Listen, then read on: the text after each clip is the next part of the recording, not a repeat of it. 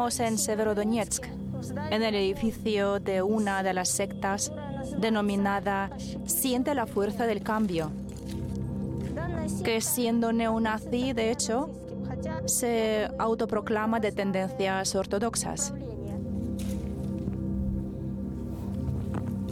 Oficiales de la Fiscalía de Lugansk acuden a la casa donde Gennady Mognenko, autoproclamado pastor, durante años ha entrenado a huérfanos para servir en el ejército de Ucrania. Ponga fin urgentemente a los enfrentamientos. En caso contrario, nos veremos obligados a actuar. Al inicio de la operación militar especial en el 2022, obligaba a los chicos de Mariupol, a los que estaban en su orfanato, a cavar trincheras para las tropas ucranianas. Ayudamos a los militares a cavar trincheras para que puedan por lo menos esconderse ahí o algo. Los investigadores reúnen pruebas para declarar como secta totalitaria el orfanato donde apoyados en la religión formaban a soldados adolescentes. Los hijos de esa gente serán reclutados y traídos aquí. Y aquí es donde nuestros soldados los matarán. Las organizaciones religiosas extranjeras apoyaron activamente la conversión de niños en asesinos desalmados. Los agentes de seguridad encuentran sus huellas en casi todas las poblaciones liberadas de Donbass. Las sectas se desarrollaron para cohesionar más al pueblo de Ucrania y lavarles el cerebro para que lucharan contra el mundo ruso y la religión ortodoxa. Estas sectas se financiaban principalmente por Estados Unidos y Europa. También había mucha gente procedente de Canadá. En enero del 2023, junto a uno de los principales santuarios ortodoxos, el monasterio de las Cuevas de Kiev, fue colocada una piedra conmemorativa de la Iglesia Nacionalista Ucraniana Rumbira. En nombre de la Rumbira, en nombre de Dashbok. Una parte esencial de cada servicio dominical para los adeptos de la Rumbira es la interpretación del himno ucraniano.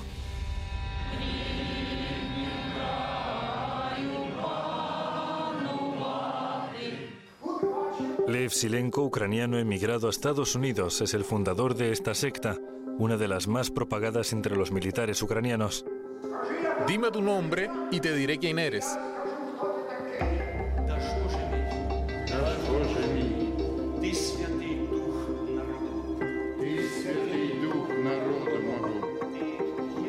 Vemos que es la representación de un servicio religioso. En la mesa hay un retrato de Silienko. En 1964 fundó la secta Rumbira y hasta el día de hoy es venerado casi como un santo. El culto es bastante primitivo. Silienko sería venerado incluso después de su muerte.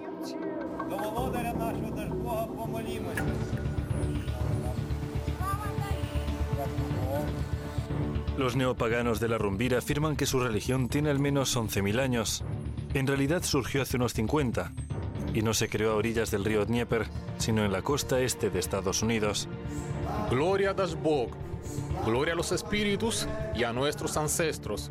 El movimiento de la Rumbira organiza encuentros a los que asisten miembros de la diáspora ucraniana que viven en Canadá, Estados Unidos, Polonia y otros países. Mi Dashbog eres único. Como única es mi fe en ti. Inculcar mi alma por ti.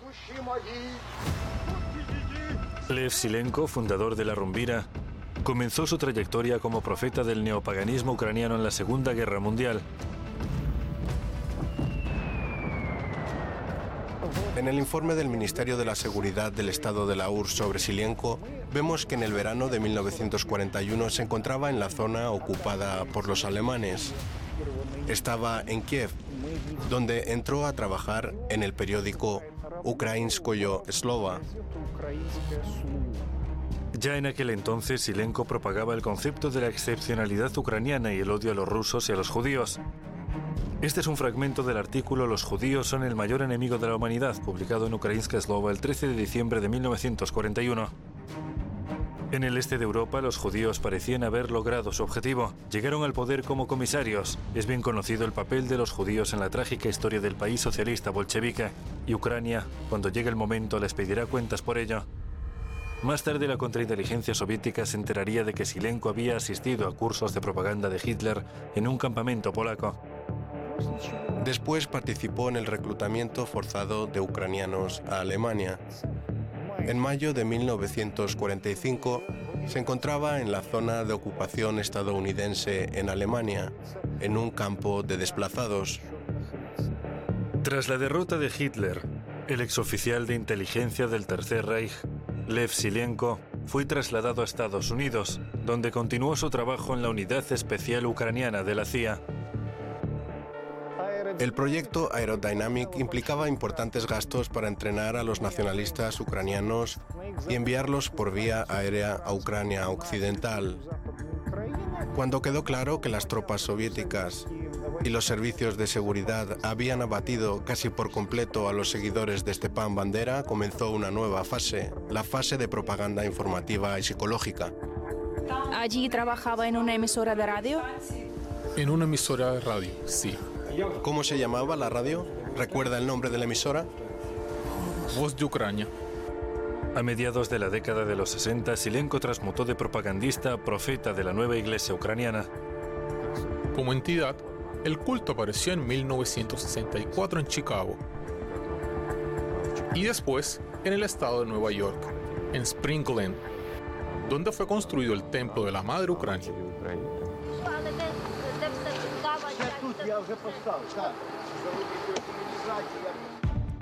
Esta extraña religión ucraniana apareció como parte de un proyecto clasificado de la CIA llamado PRODOC. Su objetivo principal era formar sentimientos separatistas y nacionalistas en la Ucrania soviética. En este sentido, pienso que Estados Unidos carga con parte de la culpa de esta religión con componentes nazis.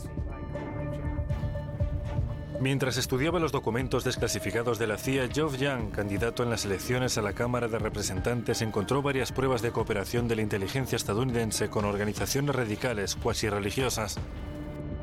Se trata de una secta o culto religioso que hace hincapié en la superioridad del pueblo ucraniano y bendice las ideas del nacionalismo ucraniano. Denigran a los rusos étnicos y a todo lo ruso. Durante los años 60, en pocos años, se abrirían filiales de la Rumbira en todo el territorio de Estados Unidos y Canadá.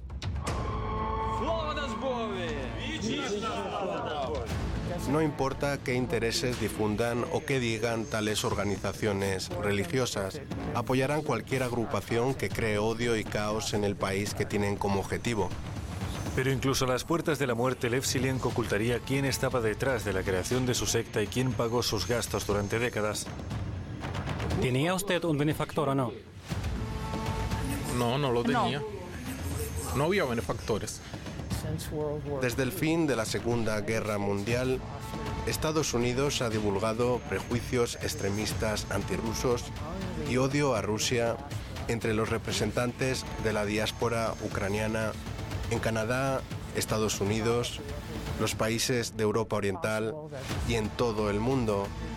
Es posible que la CIA patrocinara a la Rumbira solo para poner a los ucranianos en contra de los rusos. Felicidad, salud y gloria a Dashbo. Años después este trabajo ha dado sus frutos. En estas fotos se ve a un sacerdote de la Rumbira instruyendo a soldados de las Fuerzas Armadas de Ucrania antes de la batalla. Los elogios a una deidad nacional especial que los sectarios llaman Dashbog se alternan con lemas de los nacionalistas ucranianos.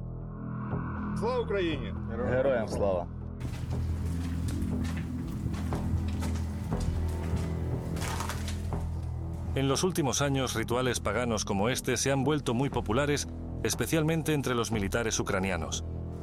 Nos encontramos en la base del batallón de voluntarios Aidar, que pertenece al batallón nacionalista. Cometían auténticas atrocidades contra los civiles, contra los prisioneros de guerra. Practicaban el satanismo. Esto es una especie de ícono, representa una mujer muerta, una virgen, a la que ellos rendían culto. Los militares de los batallones Azov y Aidar se inclinaban ante ese tipo de íconos.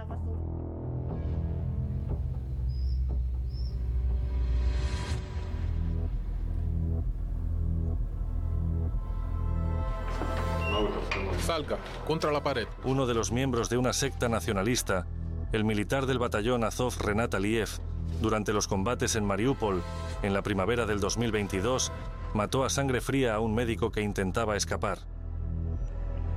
Asesiné a un civil a principios de abril.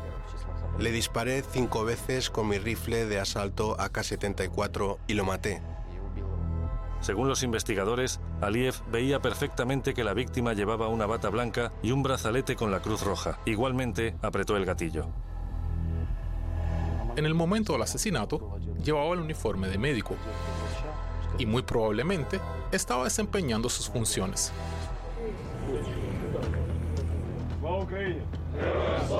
Estas imágenes fueron filmadas por militares del batallón Azov. Se trata de un ritual de inauguración de un ídolo pagano en una base militar. Se hacen un corte en el brazo para la ofrenda de sangre.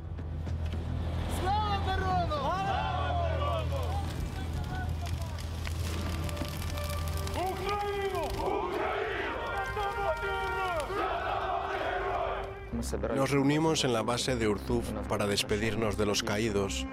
Sí, encendimos antorchas. Iba pasando cada combatiente del batallón despidiendo a los compañeros fallecidos. Caminábamos en círculo. Date la vuelta.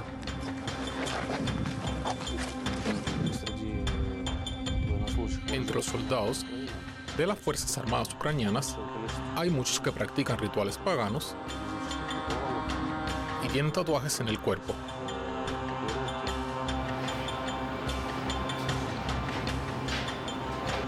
Es un símbolo pagano que representa tres mundos, el de los muertos, el de los vivos y el de los no nacidos.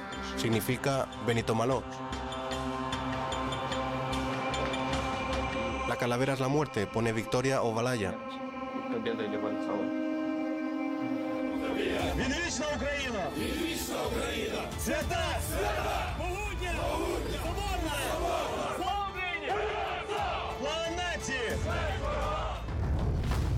El desarrollo del neopaganismo y la guerra contra la Iglesia Ortodoxa rusa en Ucrania empezaron casi inmediatamente después de la caída de la URSS. Al cabo de pocos años, Ucrania se convirtió en uno de los centros globales del caos espiritual, con el apoyo activo de Estados Unidos y Europa. Hoy debo ser pastor.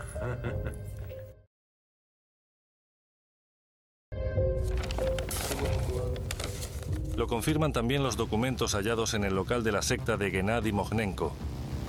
Aquí están los documentos que demuestran la recaudación de fondos. Las transferencias se hacían en dólares, incluso, como se puede ver, directamente desde una iglesia de Estados Unidos.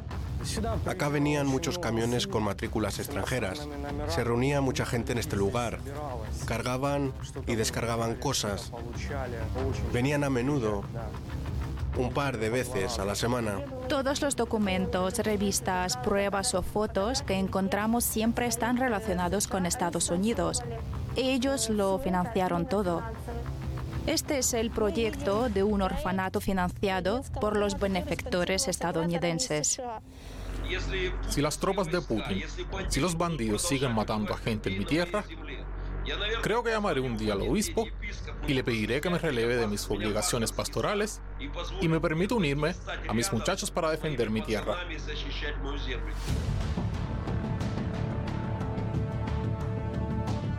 A las unidades como Aidar y Azov se unían personas verdaderamente crueles dispuestas a matar sin más. En efecto, mataban a cualquiera que no fuera ucraniano puro.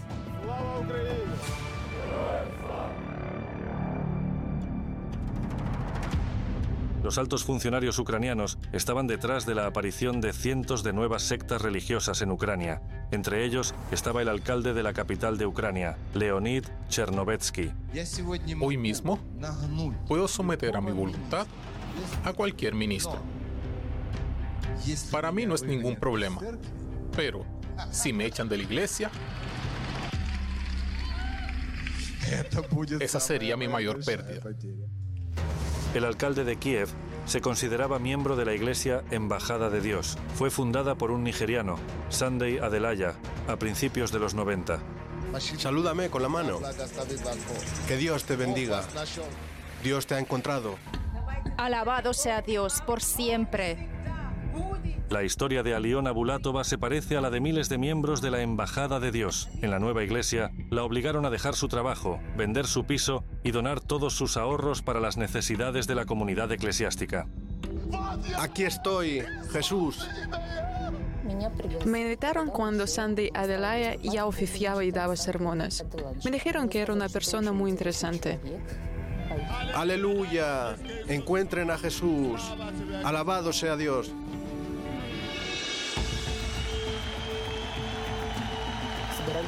Recaudaban dinero de la gente.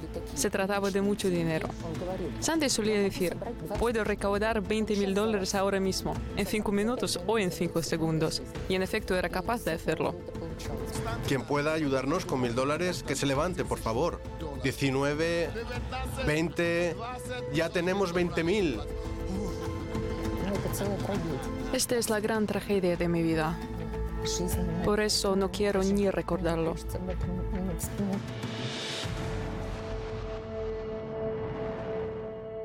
Gracias por todo lo que hacen por nosotros. El alcalde de Kiev apoyaba a Sandy Adelaya. Sandy Adelaya era uno de sus favoritos. Este es nuestro pastor con el exalcalde Chernovetsky. Fueron los miembros de la iglesia quienes le ayudaron a conseguir suficientes votos. Se convirtió en diputado de la Rada con ayuda de Sandy. ¿Qué será de quien confíe en el Señor? Estará a salvo. La esencia del voto colectivo en las organizaciones religiosas es que si se decide apoyar a algún miembro, todos los votos de los seguidores se otorgan a ese candidato.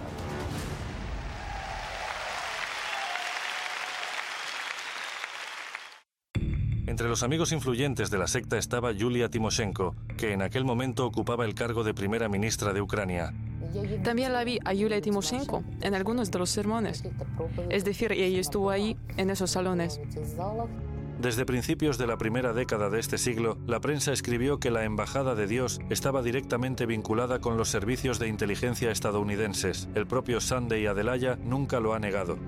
Siempre presumía de su fotografía con Bill Clinton. Decía que uno tiene que esforzarse por alcanzar sus metas. En agosto del 2007, Adelaya intervino en la ONU. Le doy gracias a Dios por su fidelidad, por darnos la oportunidad de proclamar el nombre de Jesús desde todas las tribunas altas del mundo. Unos meses antes inauguró una sesión del Senado estadounidense con una oración. Señor, creador del cielo y de la tierra, Señor, reconocemos tu majestad, tu poder soberano, tu amor y tu omnipotencia. La actitud reverente de las autoridades estadounidenses hacia el hombre que construyó la mayor pirámide financiera de Ucrania y que estuvo implicado en casos de crimen organizado y delitos sexuales es bastante comprensible. Adelaya y sus seguidores ayudaron al candidato proestadounidense Víctor Yushchenko a convertirse en presidente de Ucrania.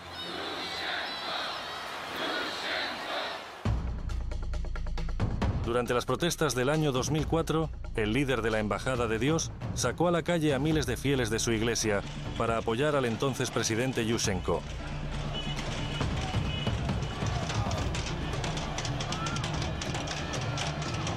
Decía a todos que apoyaran el Maidán y que defendieran a las protestas.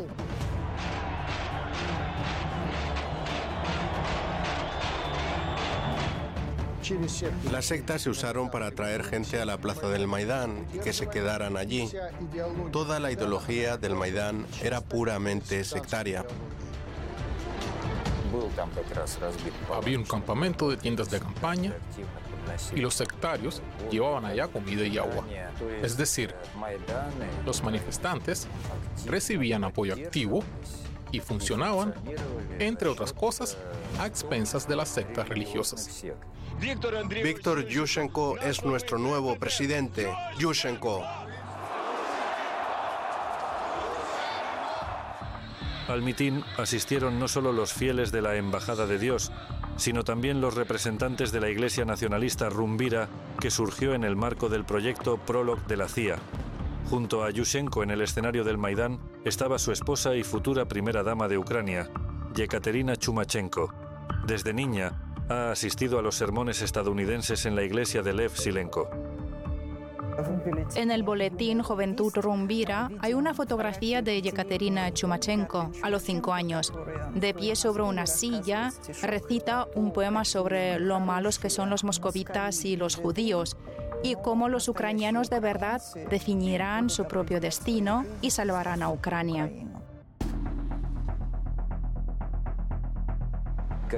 Por supuesto, en cuanto se convirtió en la primera dama de Ucrania, este espíritu neopagano empezó a propagarse activamente por todo el país. Que la fuerza de la raza superior esté con nosotros y nos bendiga. Alrededor de 60 células de esta secta surgieron desde principios de los años 90. Su ideología se propagó de forma activa y alcanzó su apogeo tras el 2005, cuando Víctor Yushchenko se convirtió en el presidente de Ucrania.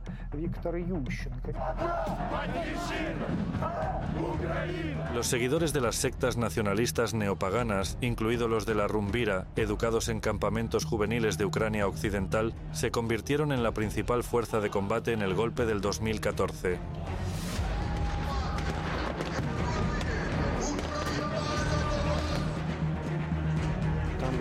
Ahí estaban los representantes de varias organizaciones neopaganas, incluida la Rundvira. Estaban con su bandera cerca del cuartel general del Euromaidán. En ese momento se situaban en pleno centro de Kiev. También habían unas esculturas de paja que actúan como amuleto llamadas Didu, las cuales estaban instaladas en plena plaza del Maidán. Misteriosamente, casi todos los instigadores de estas protestas ucranianas estaban directamente vinculados a influyentes organizaciones religiosas estadounidenses. Si es un tiro en la cabeza, es un tiro en la cabeza. Cuando justo después del golpe de Estado, Arseny Yatsenyuk fue nombrado primer ministro de Ucrania, los periodistas de Kiev descubrieron que su hermana, Alina Steele, ocupaba un puesto bastante alto en la organización estadounidense de la cienciología. La cienciología es un servicio especial dentro de los servicios especiales. Existe un gran número de centros de la cienciología que recopilan datos sobre diferentes personas de diversas maneras, sobre militares, políticos, empresarios, abogados, etc. Otro golpista, el futuro presidente en funciones de Ucrania, es Alexander Turchinov. Continúan su lucha pacífica hasta que logremos la victoria. En el 2014 fue Turchinov quien anunciaría el inicio de la guerra en el este de la entonces unificada Ucrania. Se implementan medidas antiterroristas. Dio la orden de bombardear las ciudades pacíficas de Donbass.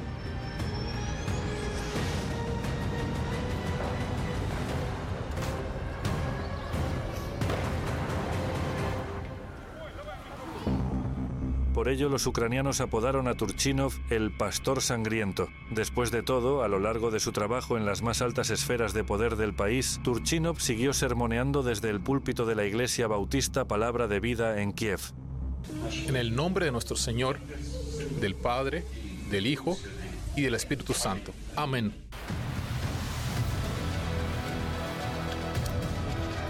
Estoy seguro de que la guerra en Ucrania, que comenzó en el 2014, no en el 2022, pretendía matar a los rusos, desestabilizar en lo posible al gobierno de Rusia y derrocar a Vladimir Putin. Para ello la CIA recurriría a todos los medios posibles, incluso la religión,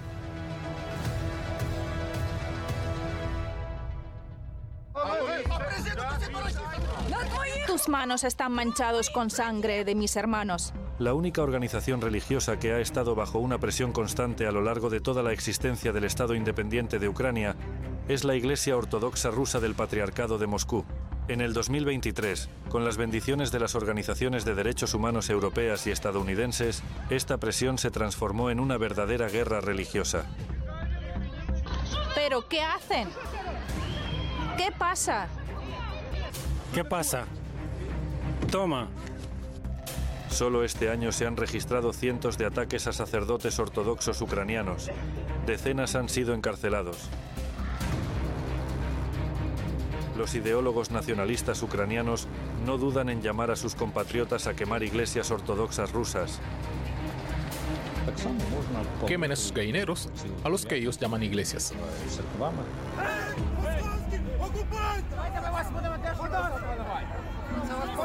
Militares y policías ucranianos participan en la toma de santuarios ortodoxos.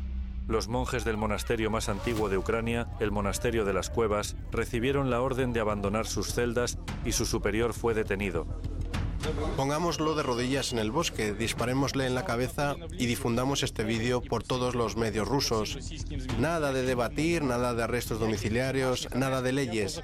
No somos cristianos, somos paganos. Tiene razón. Las iglesias cerradas se entregan a los representantes de las iglesias ucranianas recién formadas. Junto a la entrada del monasterio de las cuevas ocupados se ha instalado un monumento en honor de la rumbira con runas nacionalistas y el nombre del fundador de la secta, Lev Silenko. Como reza la inscripción de la piedra, Silenko encendió el fuego sagrado de la revolución espiritual ucraniana, un fuego que ya ha destruido miles de vidas y sigue ardiendo.